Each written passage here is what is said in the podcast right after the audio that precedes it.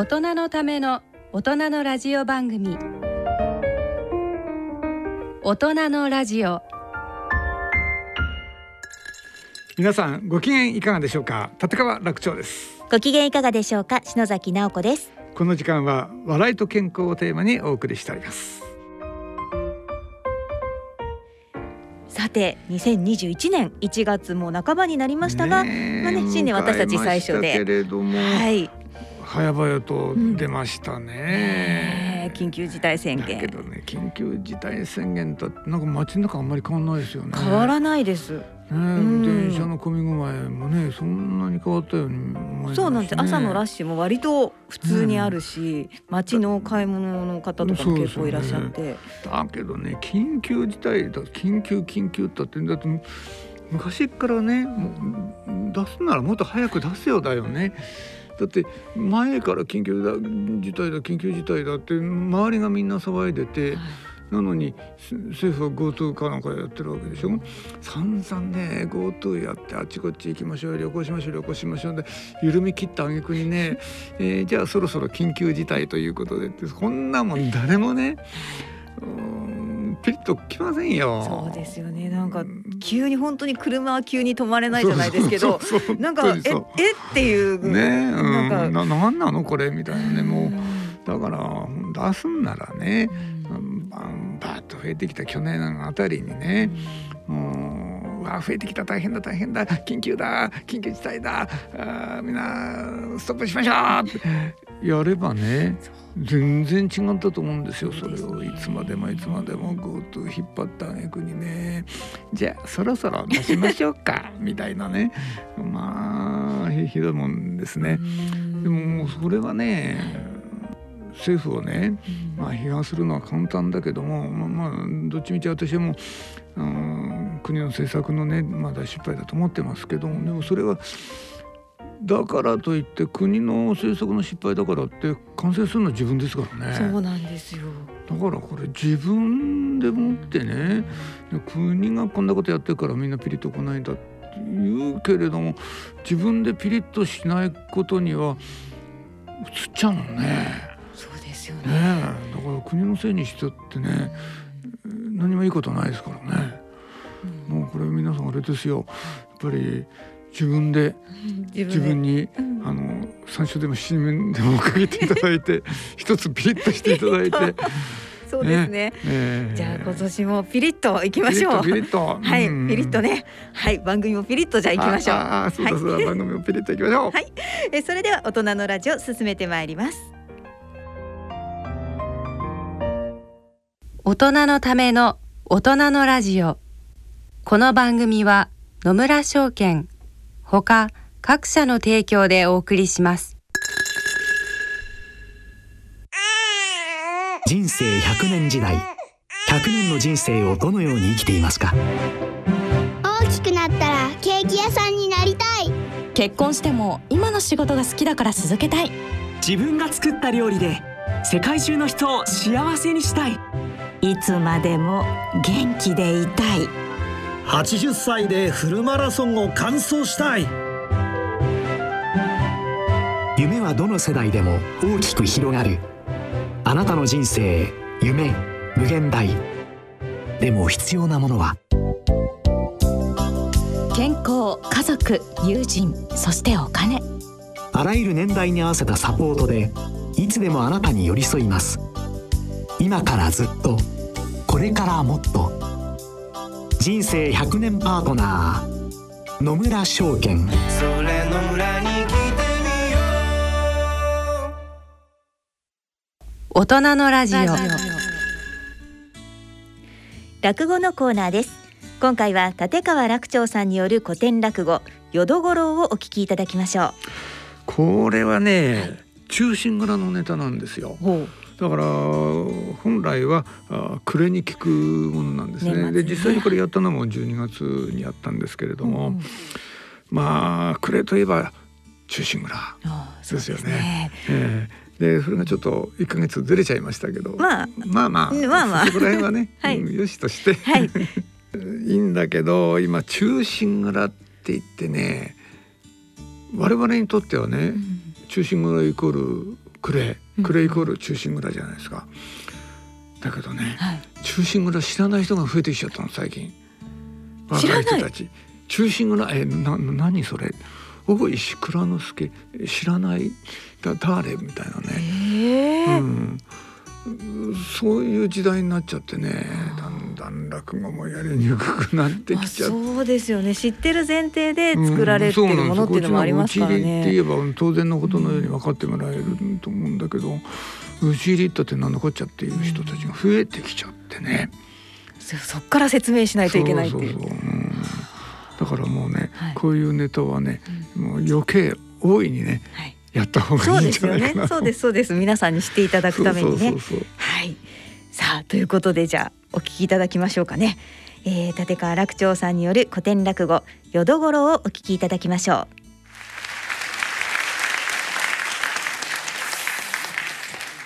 元禄15年12月14日。まあこれは何があったかと言いますと皆さんご存知のように夜行老師の打ち入りの日でございます。ああもう芝居でやっても映画やテレビでやりましてももうどんどんどんどん雪の降りしきる中山賀流の陣太鼓がダーンダーンと鳴り響くいいシーンでございますね、えーやっぱりこの雪がね降らないといけないですよ、えーやっぱりこのねもう赤穂浪士の打ち入りとクリスマスだけは雪が欲しいですね、えーやっぱりどっちも雪がよく似合いますよ、うんやっぱりこう雪がないともうね もう打ち入れって感じがしないんですけどでも実はその日の江戸は快晴だったんだそうですね、えーこれはあのもう月がこうこうと出てたってんですよ。なんでこんなことがわかるかっていうとですね調べた人がいるんですよ。その時代のその気象状況を調べて、えーどうもその日は江戸は快晴だったっていうことを突き止めたんですよ。くだらねえことしやがったなと思います。やめてくれよですよね。もうさでも人のイメージどんどん壊さないでくれよと思いますけれどもね。まあでもこのうん打ち入りが大変な評判になってこう話題になってもうこれが芝居になるわけでございます。でできましたのが「奏で本忠臣蔵」というお芝居でございますけれどまあこれ最初は大阪の方で人形浄瑠璃で初演されたんですね。大変な評判であまりにも評判が良かったんでこれはもう江戸の方でも歌舞伎でやるようになったんでございます。ただ同じ名前ではできないんです。えー同じ名前でやっちゃうとこれもう幕府からどんなお咎めがあるか分かりませんから名前をすっかり変えて筋もまあそれなりにこう微妙にこう変えて、えー 時代背景も変えた状態で、えー芝居にしたんですね。で名前はじゃあどういうふうに変えたかっていうとその赤穂のお殿様浅野匠の神これを円谷半眼っていう名前にした。全然違うでしょ？浅野匠の神。円谷半眼ってね。で敵役の吉良上野之助が河野諸能っていう名前なんですまるっきり違うんですよね。だから分かんないようにしてるわけですねこう幕府にね。ところがこの主人公の大石蔵之介だけは大星由良之助なんですね。ほとんど同じでしょこれ。ね？大石蔵之介が大星由良之助何？ほぼ同じじゃん。そうするとこのせがれの大石その力。これが大星力也なんですよ。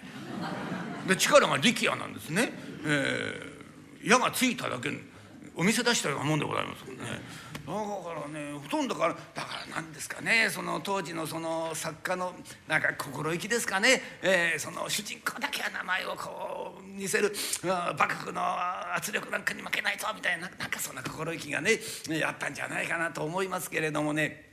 あこの「忠臣蔵」これはもうかけると必ず当たる。絶対に外れないといううそういう芝居でございますこれも今でもそうでございますね。えー、ずっとまあ大人気の、まあ、芝居ということで、えーやってまいりました。まあ江戸時代でございます寛永年間当時市村座の座頭をしておりましたのが四代目の市川團蔵屋号が三河屋でございます。でこの人大変にまあ芸はよろしかったんでございますがなんか皮肉たところがあったんでしょうね。皮肉断蔵なんというふうに言われておりまして、あ、ある年の暮れ奏本忠臣蔵の投資狂言をやるということになりまして、まあ、座頭である断蔵がこの、えー大橋由良之助と河野諸のこの二役でございます。でその後の役をどうしようか。まあ当時役を決めるのはこれ座頭の権限でございましたんで、えーじゃあ誰はどの役誰は誰、えーすっかり配役を決めまして稽古に入る。もう間もなく初日が開こうというそんなある日でございます。市村座の遠乗りが血相を変えて團蔵のところへすっ飛んでまいりまして「えー、探しは大変なことになりました」えー、半眼役の宗十郎さんが病で倒れまして「なんだと、うん、紀ノ国屋ああそうかやそりゃいけないねどんな具合なんだい?」いやまあ命に滅状はないんでございますがの、えー、3日か5日は動かしちゃいけないというおお冗談じゃないよちょできないじゃないか。弱ったね代役を立てなくちゃいけないんだが、まあ、めぼしい連中は大概振っちまったからちょっとねあの交番持ってきておくれ。交番と申しますのは役者の名前を上から順にずらっと書いた、まあ、役者リストみたいなもんでございます。この交番をじっと見ておりました団蔵じゃあこいつにやらせてみよう。このものでございますよろしいんでございますか？と頭取がびっくりしたのは無理はございません。団蔵が指をさしましたのは病気で倒れました沢村宗十郎の弟子で沢村淀五郎まだ若手でございましてこれ愛中の役者でございます。これ愛中というのはこれ役者の身分でございますが、まあ、役者ってのはこの身分が随分厳しかったんでございますね。まあこれは落語家の方もそうでございます。まあ落語の方にも前座二つ目真打ちというのがありましてね、まあ、前座っていうのはまあこれ、えー、修行時代二つ目でようやく一人前、えー、真打ちになると弟子を取ってもいいよというまあこういうふうに分かれてるんですけど3つしかないですね落語はね。えー、もう大雑把なんですよ。だから大体皆さん30代ぐらいでまあ真打ちになるんです、まあ、例外的に遅く真打ちになるやつもいるんですけどね、まあ、大概みんなもう30代で30代で真打ちになっても死ぬまで真打ちなんですよ。その上がないですね。だから強いて言えば真打ちの上っていうともう人間国宝ってことなんですね。でも人間国宝とかあれ死にそうな人にならないともらえないですからね。えー、だから人間国宝より上となるともうあと仏様よりしょうがないですね、えー、もうそういう大雑把な世界なんです、えー、でもまあ役者の方ってともっと細かく分かれておりまして一番下を下立ち役と言いましてね、えー、ただこれはもう仲間のうちでは、まあ、稲荷町なんて呼ばれておりまして。この稲荷町が一番下の役者。で次が中通り。その上が先ほど申し上げました愛中。その上が名題下で一番上が名題でございます。こうやってどんどんどんどん出世をしていくんですが、まあ、実際のところは出世なんてのはなかったんだそうでございますね。と言いますのも役者の世界というのは血のつながりが非常に強うございますから名題のせがれはどんなに芸が悪くても名題なんです。で愛中のせがれはどんなに芸が良くてもじゃあ名題にするかっていうとこれはなれないんですね。え愛中のせがれは愛中なんですね。だからもう出世をするなんてもう例外中の例外だったわけでございます。そんな時代の頃でございますからそら頭取が心配するのは無理ございませんで「よろしいんでございますか？いやいや、うん、俺がいいってんだ、うん、やらせてごらん」ああ座頭が言うんじゃ仕方がございません。ああこの淀五郎に判官の役をやらせるということになったんですがこの判官というのは大変に大きな役でございましてね愛中の役者がやるような役じゃないんですね。しょうがないバランスが取れませんからこの淀五郎を名題に昇格させまして、判官をやらせるということになってこれも大抜擢でございます。まあ、これ言ってみればねあのー、前座から二つ目になったばっかりの落語家に明日から真打ちになっていいよっていうようなもんなんですよ。こんなことを言われた落語家は大迷惑ですね。えー、これはもうねなりゃいいってもんじゃないですね。っぱり真打ちになるとなるとそれなりに準備もありますしねやっぱりこう環境が整ってこないとなかなかねこうやるというわけにいかないんですね。まあでもこう役者というのはこれ名題にならないとそもそも役そんなものがつきませんからねもうなるよりしょうがないわけですよ。だからもう淀五郎は大喜びでございます。もう早速印物を作りましてまあご地域の方、えー、あるいはまあ世話になった人のところへ回りまして、えー、この度、えー、名題になることができました。えー、今度円谷半眼の役をやらせていただきます。どうぞ、えー、ご覧いただきたいと思います。あちこち回る本人も一生懸命稽古をする。あこの半眼の役というのは大変な役でございましてねと言いますのを中心に裏には四段目半岸切腹の輪というものがございましてこの四段目だけはあの忠臣蔵の中でも特別なあ幕なんですね。これあの出物止めの幕と言いましてね、まあ、昔はこの、まあ、芝居茶屋からあ弁当や酒やら取ってこう飲んだり食ったりしながら芝居をこう楽しんだんでございます。ところが四段目だけはダメなんですよ。出てこないんですその弁当がね、えー出物止め、もう飲んだり食べたりしないでちゃんと芝居に集中してくださいってそそういう幕なんですよ大変やかましい。うん、これあの文楽とか、あの上方の方行きますとねこれ「倒産馬」って言うんですね途中入場できないんですよ。これ今でもそうですよ。あのー例えば歌舞伎座にしても国立劇場にしてもね中心蔵投資行きますそうするとあの、まあ、3段目が終わりますよ。そうすると、まあ、4段目の間にちょっとあの幕間の休憩があるんですね。と皆さん大体トイレ行かれるんです。さあこれから4段目だから、うんうん、ちょっとまあトイレ行ってもう4段目はじっくり見ようって。大概の方皆さんトイレ行く。だから女子トイレなんかすんごい混んじゃうんですね。で女子トイレって混むんですけど男子トイレも混むんですよ。でなんで混んじゃうかっていうとまあ歌舞伎をね見物に行かれるというような方ですが結構ご高齢の男性が多いんですね。だからあのご高齢なんで並んでる方皆さんご高齢の男性なんです。ですからお小水をするったってこれなかなか終わらないんですそれぞれがね。もうすごい時間かかるんですよ。だから吐けないんですよ全然。そうするともうね4段目の開幕が近づいてくる。そうするとアナウンスが入りまして、えー、間もなく開演でございます。4段目は途中入場できませんので、えーお早めにお席にお着きくださいかなんかアナウンサーが入るんですね。そうすると焦っちゃうんですよ。焦るとますます出なくなっちゃうんですね。ええああそのくらいやかましい役なんでございますところがまあそういうね幕だけに、まあ、役者の方もそれだけこう気合が入るというえーそれがまあ四段目という、まあ、特別な幕でございます。ああだんだんだんだん四段目も進んでまいりますと半岸切腹の場円や半岸真っ白い死に装束をつけまして正面にこう座っております。この上手の方にバッカからのあれでございます。剣士役っていうのはこうちゃんと来るんですね。切腹の間にね、えーこう見張り役が来るわけです。で来ておりますのが指導馬の城薬師次郎左衛門というこの二人が、えー将棋に腰掛けております。で力也が白木の散歩の上にくすんごぶ腹切り刀でございますね。これを持ちまして、えーこの剣士役のところへこう見せまして。その後お殿様のところへ持ってまいりましてこの半岸の前にピタッと座りますってえとさあこれが根性の別れもお顔の見納めだと思いますから下の方からじっとこの半岸の顔を見上げる。動こうといたしません。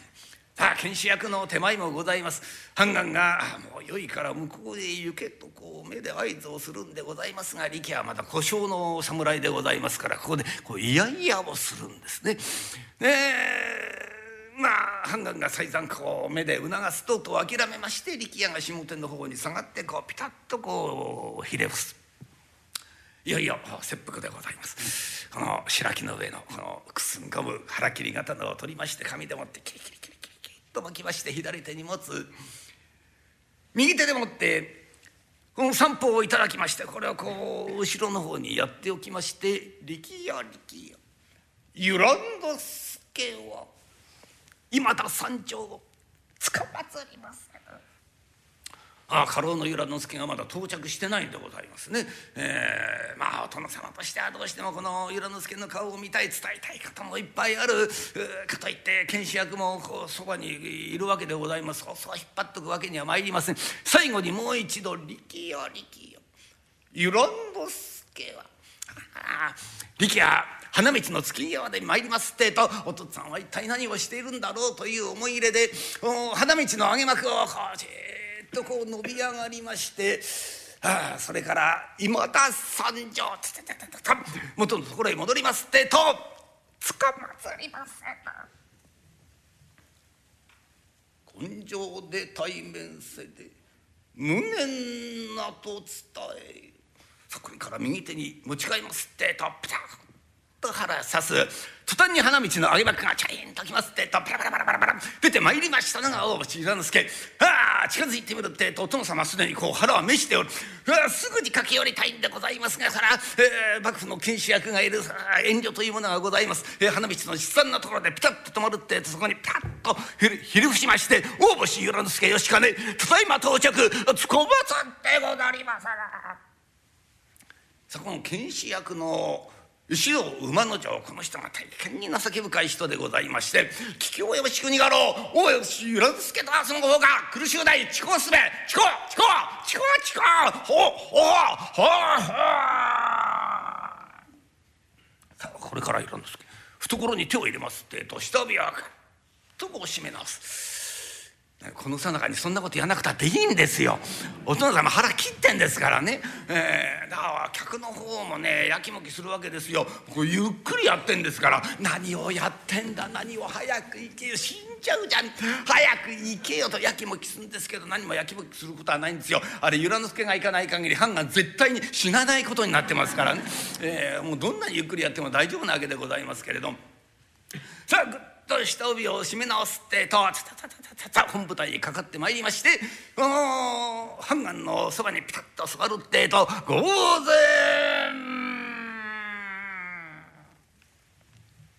由良之助か待ちかねたってこの間ね浄瑠璃はならないんでございます。ええその浄瑠璃の代わりにこれは空にと申しまして三味線の二の糸この糸をでんでんと鳴らすだけなんですね。ええ至ってシンプルでございますがこれがまたこの緊張感はガーッと盛り上げるという素晴らしい演出でございますけれども「司祭を定めし聞いたであろう」一切承知つかまつってござります。このくすんごぶは何時へかたみ我がうっぷんわーっと由良之助の目はじっと見る、はあ、この恨みを、えー、なんとか話してくれとこう目で由良之助に語りかけるあ由良之助もお殿様の気持ちがよくわかる敵討ちならお任せくださいとは言えないんですね。これは言えないですよ。え、もう検視役が幕府から2人も来てますからそんなことはもう全く表に出すわけに参りませんから一切承知つかまつってござり。ああお殿様はもうこれで思い残すことがないというんで、えー、腹かっきりまして喉笛はパッと切るってとそのままどっとまあ家落ち込みということになる、えー、これはもう中心蔵最大の見せどころでございます。さあいよいよ初日が明きまして大女から2段目3段目、えー、進んでまいりましていよいよ4段目半眼切腹馬でございます。淀五郎扮します円谷半眼ピタッと腹刺す花道の揚げ幕が開きましてバラバラバラバラバラ。出てまいりましたのが断蔵扮する由良之助でございます。花道の七三のところでピタッと止まりますってと大星由良之助義兼ただいま到着つかまさってござりますな。聞き及びし由良之助とはその方が苦しゅうない遅刻すべ遅刻遅刻遅刻遅刻ほうほうほうほう。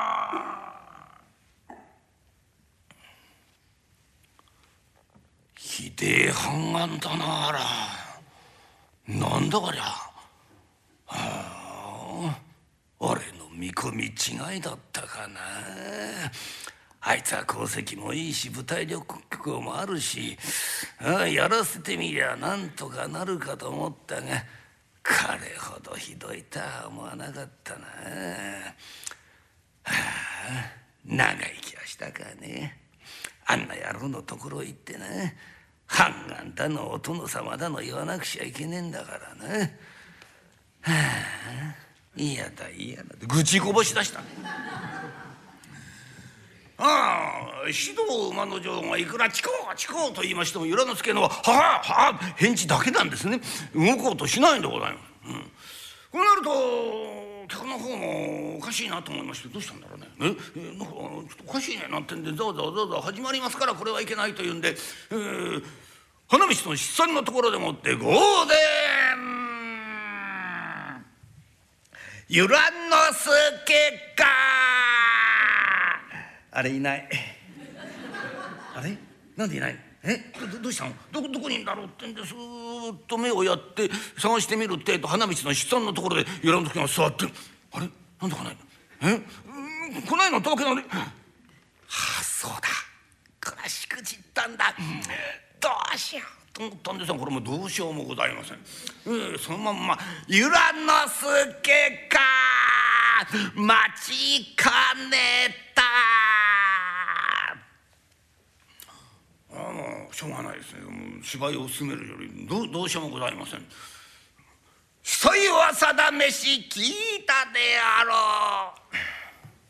一切承ってございます。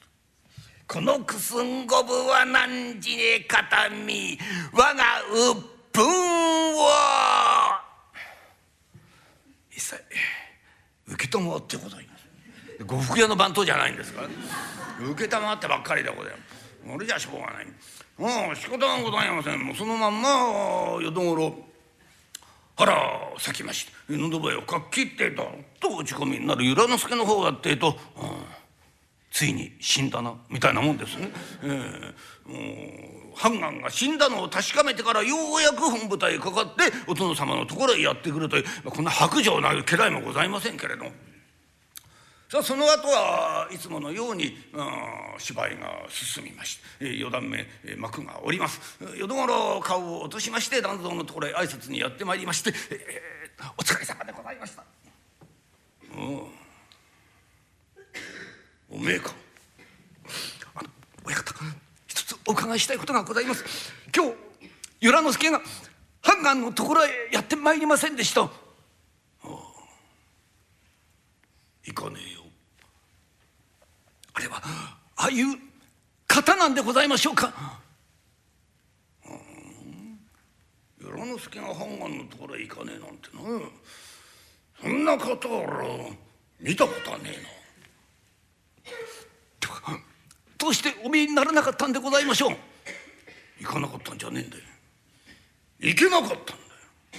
お与良之助はな判官が腹切ってるからそばへ寄れるんだよ。淀五郎が腹切ってだってよ。生きようがねえだろ。そうだろ？私の腹の切りようが悪かったんでございます。どこか悪いところがございましたでしょうか？なんだと？悪いところがございましたでしょうか？悪いところがあるってのはないいところがあるから悪いところがある。なんだあんた。なてめえなな鼻からおしめまでどうにもならない。どうやって腹を切ったらよろしいんでございましょう。バカなことは言うんじゃねえおめえはな殿様だぜ。俺は綺麗だ。うん。家来の分際でもってな、うん、お殿様にああやって腹切りなさいこうやって腹切りなさい。おこがましくってそんなことは言えねえの。どうしたらいいのか。分かりません。どうもこうもねえんだよ。本当に腹嫌いんだよ。本当に腹切ったら死んでしまいます。下手な役者死んだ方がいいんだよ。死んじま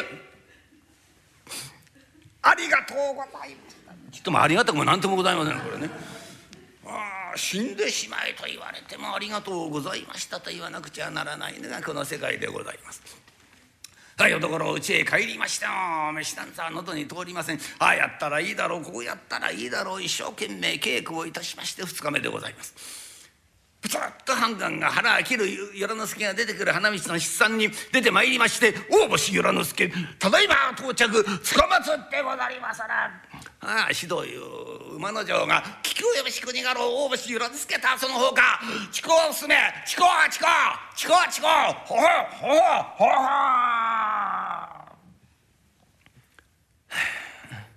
ダメだこりゃ。ひどいやつがいたもん。ああ2日目もそばへ参りません。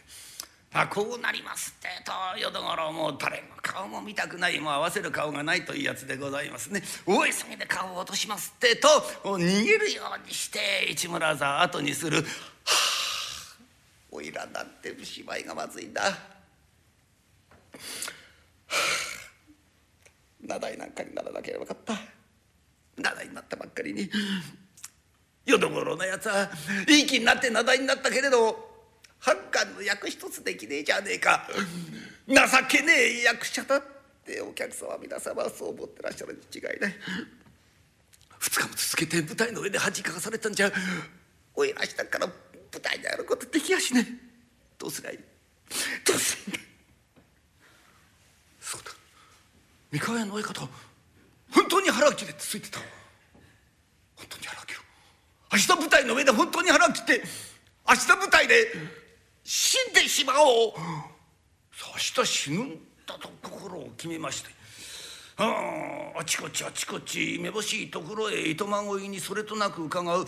ふらふらふらふら歩いてまいりましたのが中村座の目の前でございます。ちょうど芝居が跳ねたと見えましてダラダラダラダラダラダラ。羽太鼓が鳴っている。そういえば酒屋の親方にも随分お世話になった。せめてお顔だけでも拝見して。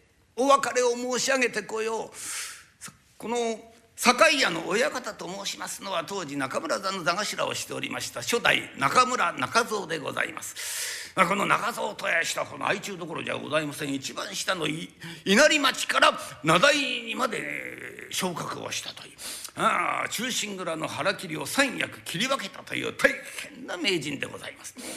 そろそろ家へ帰った頃だろうという頃合いを見計らいましてとても表から入る気はいたしません、えー、裏の方からそーっと入りまして「ごめんくださいまし。酒屋の親方にお会いできますでしょうか」あらま嫌ですね。三河屋の親方じゃありませんか、まあ、裏から入ってきちゃいけませんよ。さっさとどうぞお上がりになってくださいまし。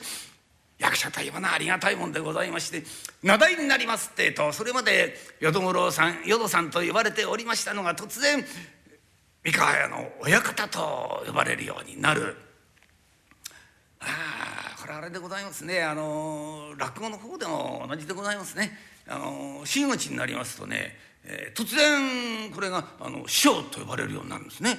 えー、私があの一応今師匠と呼ばれるんでございますが、まあ、真打ちになったのがねもう1年ちょっと前なんで1年ちょっとしか経ってないんですよ。慣れないですねまだね。ええ、なんか楽屋なんかで大勢人がいる時になんか「師匠!」なんて呼ばれると誰のことだろうと思ってね周り見渡しちゃったりする。ええ、まあ確かに師匠と呼んでいただけるのは大変嬉しいものなんですがね。うんでもいい時ばっかりじゃないんですよ。講座から降りてきた。今日はひどかったな。こんなんじゃしょうがないなと思いながら落ち込みながら講座を降りてきた時に前座さんか何かで「お疲れ様でした師匠!」なんて言われるとなんか嫌味を言われてるような気になりまして。なんか師匠っていう言葉がぐさっと刺さったりなんかするんですね。あ、この時のよところもそうだと思います、えー、親方っていうのがこうクサクサクサッとこう来てたんじゃないか。そんなふうに思うわけでございますけれども。あの紀ノ国屋の親方あのお見えになっておりますけれども、うん、え？おおおヨドさんかい？あそうかい。やいや、えー、すぐにな。こっちへ通すよいやいや構やしないよ。今すぐこっちへ来てもらって。おやおやヨドさん。あどうもどうもこの度はおめでとうございました。いやいろいろとね、えー、印文やなんか頂いてねございません。あのこちらこそ大変結構なお祝いを頂戴をいたしましたいやいやあれはねあほんので気持ちえいやいや形ばかりのものですよ。あまた今度ね改めてね、え、お祝いしようじゃありませんか。いやいやお前さんのような若い人がね、え、どんどん出世をしてくれないと、ね、私たちのような年寄りはねこれ楽ができないってやつだよ。お前さんもね、え、忙しいだろうね、うんうん、今日はどうしたい？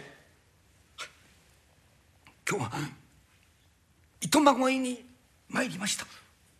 糸まごいあんまりいい話じゃないね。旅にでも出ようてえのかい？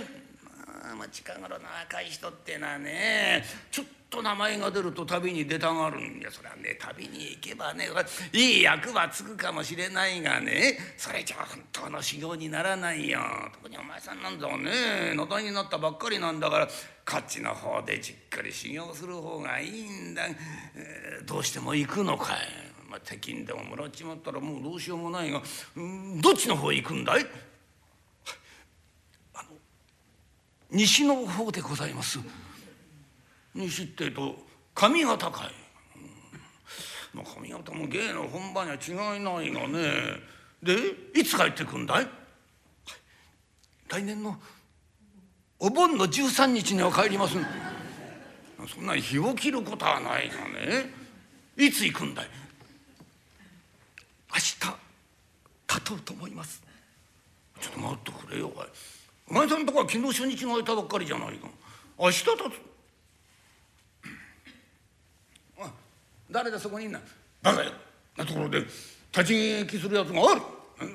ちゃんと閉めああそれからな私がいいと言うまで誰も入れちゃいけないよ。あの誰か来てもな私は留守だとそう言って。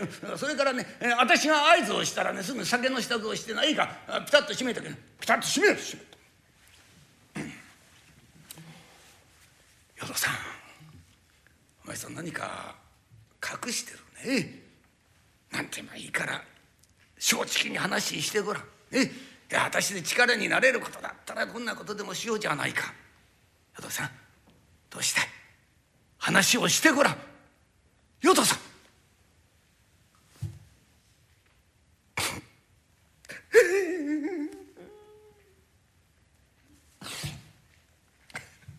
酒屋の親方にそんなふうに言われましたら私嘘をつくことができません。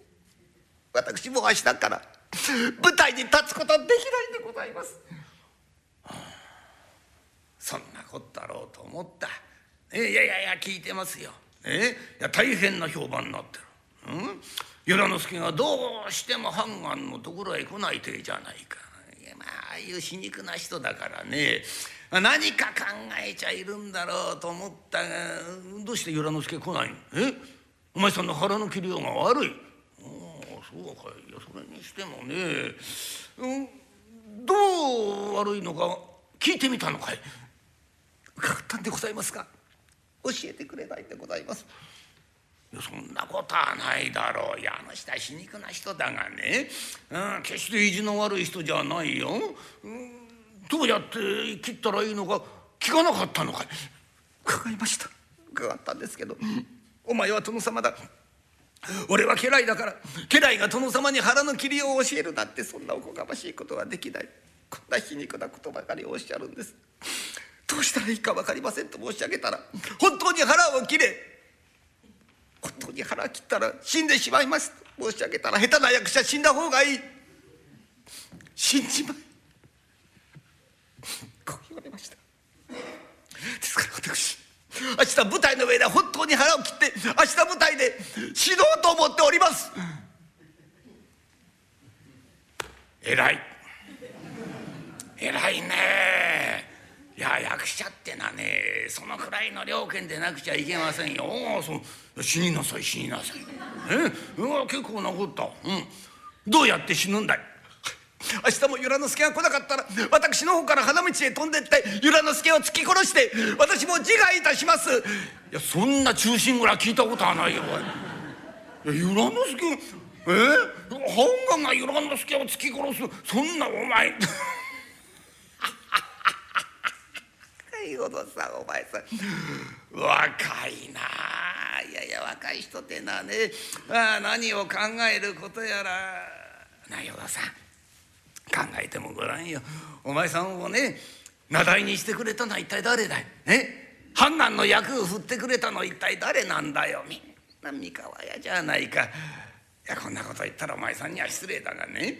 お前さんがどんなにまずい芝居をしようとねあの人はたった一人で芝居ができないような役者じゃないよ。あそればかりかね、うん、百みんな持ってっちまったさすが団蔵だと言わせるだけのそのくらいの腕のある役者だよ。それがわざわざやりにくい思いをしながら花道から動かないのはどうしてだと思う？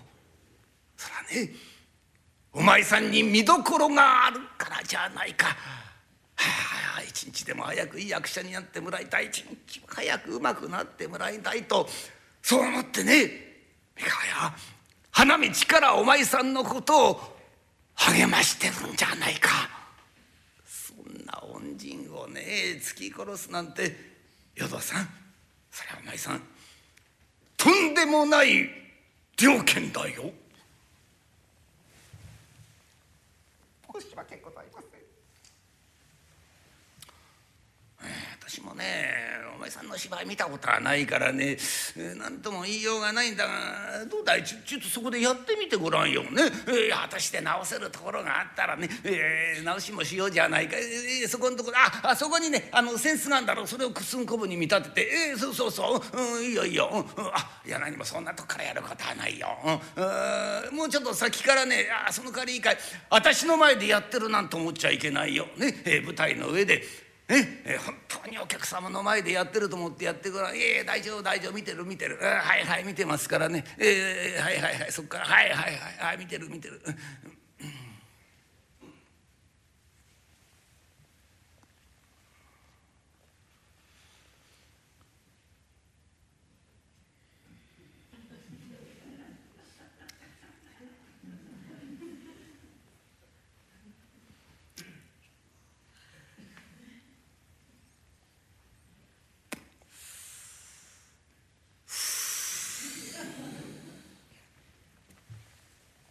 ああもうもういい分かった分かった。でもういいよ。与田さんあれじゃねえ。私が由良之助でもそばへは寄れないね。どこか悪いところがございましたでしょうか。いや悪いところってのはねいいところがあるから悪いところがある。もうお前さんのはね花からしまいまでどうにもならないね。与田さん。お前さん今度ね名題になって嬉しかったろ。ええそりゃ嬉しいはずだ嬉しくないわけがないよ、え私にも覚えがあるよ。どんなに嬉しかったか。ね。大勢の人に見てもらいたい。さすが名題の芝居だとお客様にも褒めてもらいたい。お前さんそう思って腹切ってやしないかい。ね。そその気持ちがね芸に出るんだ。だからと。その芝居がねなんていうのかキザになってねとても見ちゃいられないんだよ。ハンガンはねこの時どんな気持ちで腹切ってると思うんだい？敵の諸のを仕留めることができなかった。いやそればかりか。相手はかすり傷。それなのに自分は切腹をしなくてはいけない。悔しい。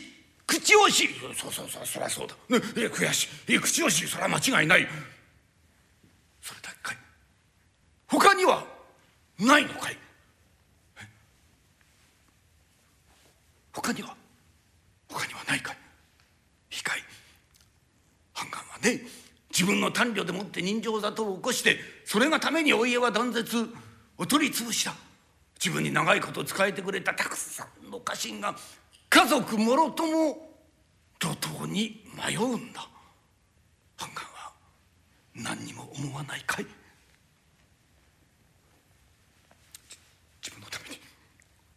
お家がおい取り潰し大勢の家臣が家族もろとも路頭に迷う。すまない。申し訳ない。それだ。それだ。それだよ淀さん。控え半眼はねみんなにすまない。はあすまない。申し訳ないと思いながら腹を切るんだ。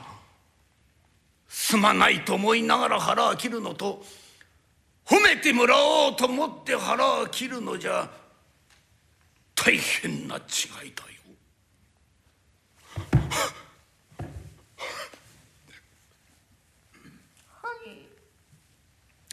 それからねまあ細かいことを言うようだがお前さん腹を切った時こう手を床につくだろう。あれ誰に教えてもらったの？え？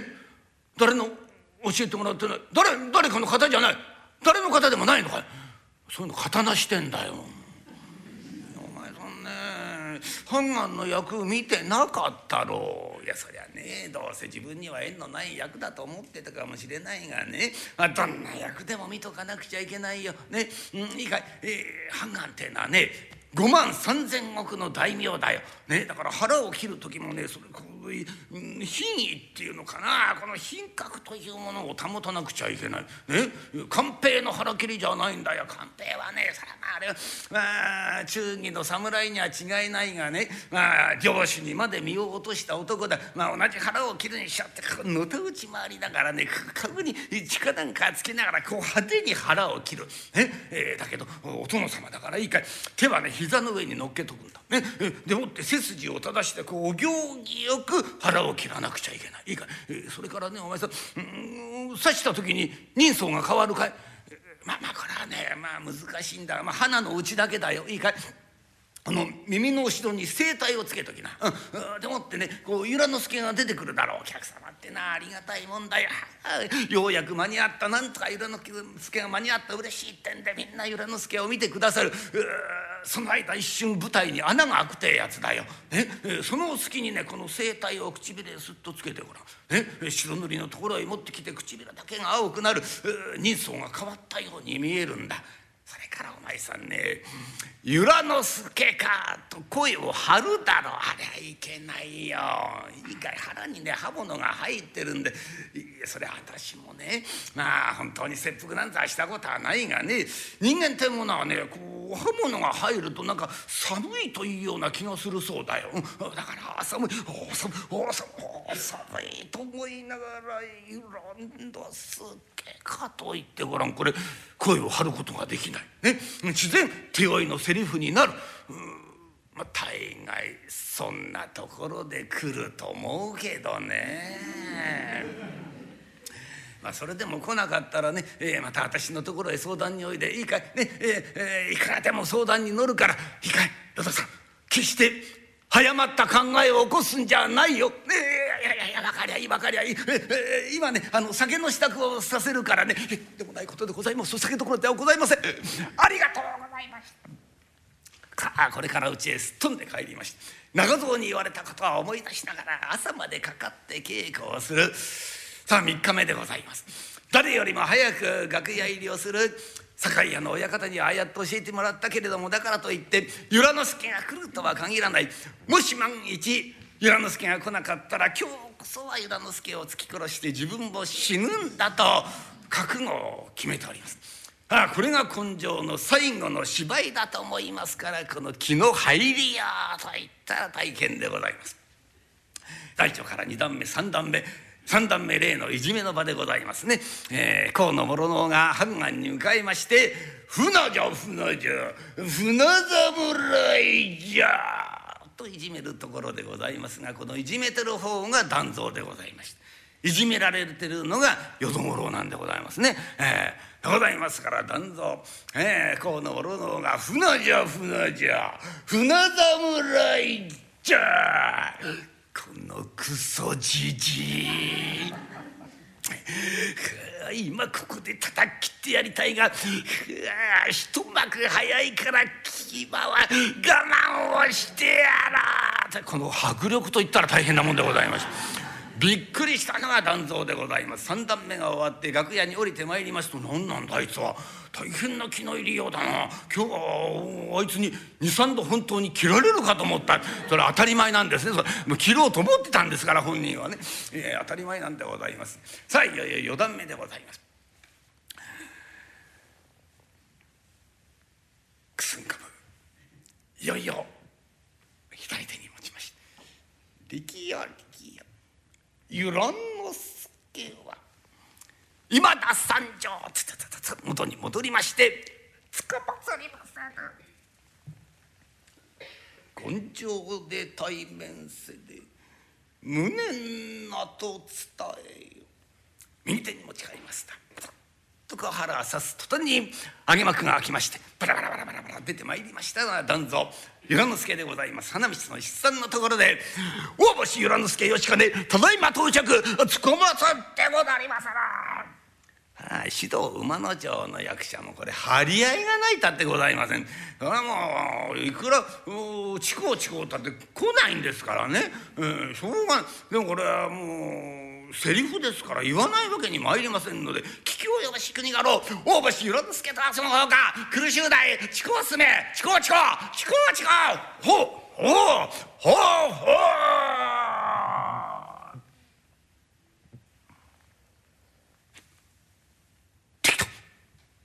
はあいい判官だな。富士は一ついや七つ一晩にしてできたっての。あの野郎。たった一晩で化けやがった。ああこれはあいつ一人の力じゃねえな。誰か入れ知恵しや。そうだ。読めた。中蔵にちげえねえや。はあそれにしてもよくできたな。これではいかずはなるまいというんで懐に手をやりまして一火がと締め直す。つつつつつつつ。本部隊へかかってまいりまして判官のすぐそばにやってまいりまして御前。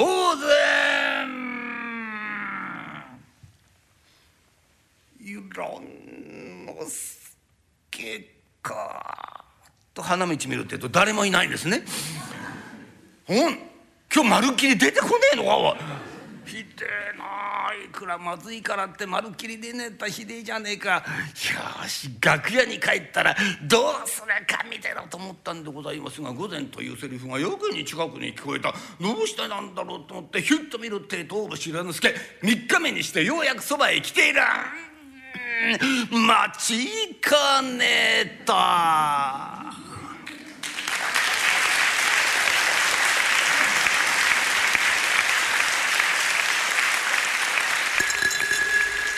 古典落語淀五郎をお聞きいただきました。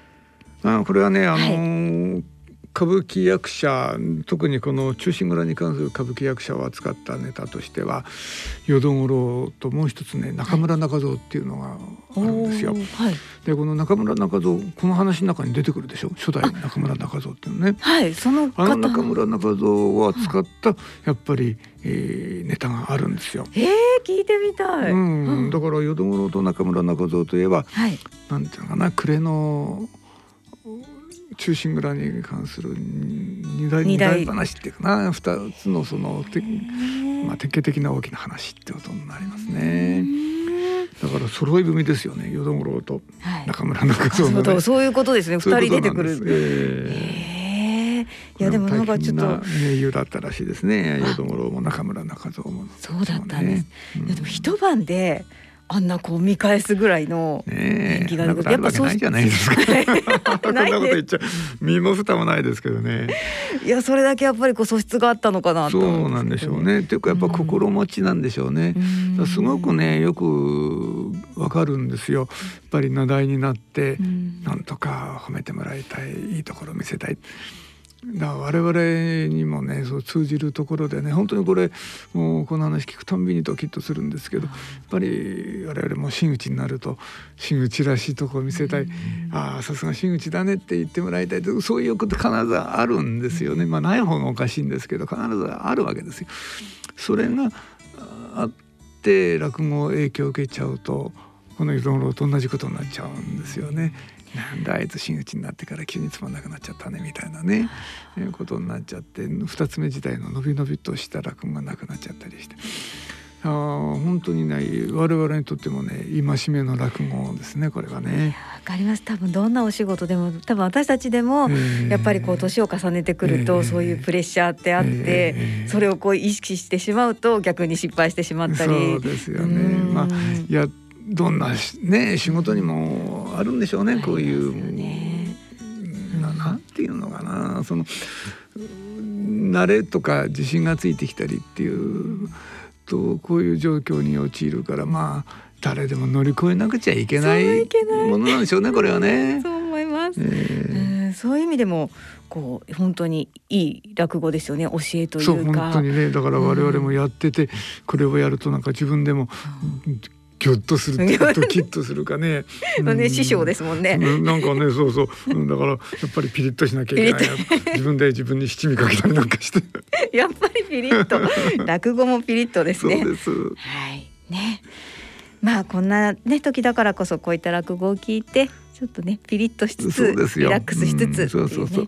やっぱりね、あの歌舞伎もそうだけど、劇場に行くっていうのはね、もう非日常ですから、やっぱり日常から離れるぐらいね、いいリラクゼーションないですよ。やっぱりね、えーまあ今なかなか行きづらいですけどねまあテレビ中継でも何でもね少し劇場の雰囲気に大いにね浸っていただきたいと思いますね。そうですね。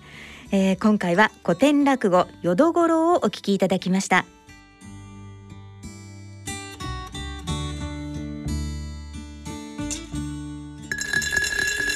大人のための大人のラジオさて今回の大人のラジオはいかがでしたでしょうか？まあでもね今年なんとかね、はい本当に何とかしたいですね。何とかしたいですよ、ね、本当に。でもそう簡単にねコロナ収まると思えないから、ね、やっぱり我々としても何か考えていかないといけないですね。そうですね、うん、ウィズコロナですかね。でねこの番組ではね、はい、ちょっと変わったことやろうと思ってましてね。うん、何ですか、ね、何ですか、えー、来月か再来月かまあごく最近のことになると思いますけれども、はい、ちょっと私のね、えー、昭和人情話っていう創作落語がありまして、はい、それをね、はい、落語とラジオドラマをミックスしたような不思議な世界をね不思議な世界、はい、その世界で作ってみようかなと。思。そんなこと今考えてるんですよ。だからなかなか舞台でね、えー、思いっきりやれないところをこういうところでね少しエネルギー振り分けて、えー、皆さんに楽しんでいただこうと、まあ、今こんなこと考えてますけどもね。楽しみですね。こういう時だからこそできることでもありますよね。こういう時だこそもうね、うん、えー、もうやけくそですよ。やけくそ。何でもやろうと。何でもやっちゃおうよみたいなね。はい、うん、ねそして楽長先生本がなんと。あそうそうそう。本が出版されるんですよこれリスナーの皆さん。2月15日にね、はい、私の本がね、えー、出版されることになりまして、はい、ぜひいやお手に取っていただければ嬉しいです。はい、えー、三笠消防さんの知的生き方文庫そう文庫本としてはとっても評判のいい文庫、ね、そうです私も好きなんですよ、ね、はい、タイトルが笑って生きれば笑って死ねる。長ったらしいね。いやいいタイトルですよ。はいまあこれはね、はい、まあどんな内容かっていうとやっぱり笑いは体にいいよっていうこととでもそれだけじゃしょうがないでしょ。あの笑えばね生意気もするし体にもいいし心の健康にもいいしってことをきっちりと、はい、あの楽しく分かりやすくあの書いてあるんですよ。ででもあれでしょ？笑わなきゃしょうがないじゃないですか。うんうすね、笑うといいよって言われたって、はい、じゃあどうやったら笑えるんだっていう、そこも書いちゃったわけです。笑う方法、うん、そうそうそう、こうやると笑えるよみんな笑おうねっていう楽町ならではの提案。をねヒント集みたいなものをくっつけて。でなおかつ笑っていければ笑って死ねるまで言ってるわけだからやっぱり最終的にね死ぬまで楽しくなんだろうな笑いながら生きられるそんな心の持ち方をねまあ、ちょっとエッセイ風にね最後に書かせていただきました。えー、楽しみです。私もぜひ買って読みたいと思います。あのー、大変ね、うん、えー、書き下ろしをした本ですんでね連載のを集めたんじゃないんですよ書き下ろしなんでね、まあ終始一貫ちょっとメインテーマが中にありまして。うんまあ、それが何かはまあ読んでいただいてのお楽しみですけれどもとってもあの分かりやすい楽しい本になったと思いますんでねぜひお読みいただければと思います。はいさあそしてこれをリスナーの方にプレゼントしていただけるということで、ね、プレゼントさせてください。はい、えー、詳しくは番組のホームページのプレゼント欄からご応募ください。こちらね番組のコメントを書いていただいて採用された方にもプレゼントしますので、そうですね、どしどしこの番組へのコメントもお待ちしております、はい、お願いいたします。締め切りは2月5日金曜日となっています。さあそれではそろそろお時間となりました。お相手は篠崎直子と立川楽長でした。それでは次回の放送まで。さようなら。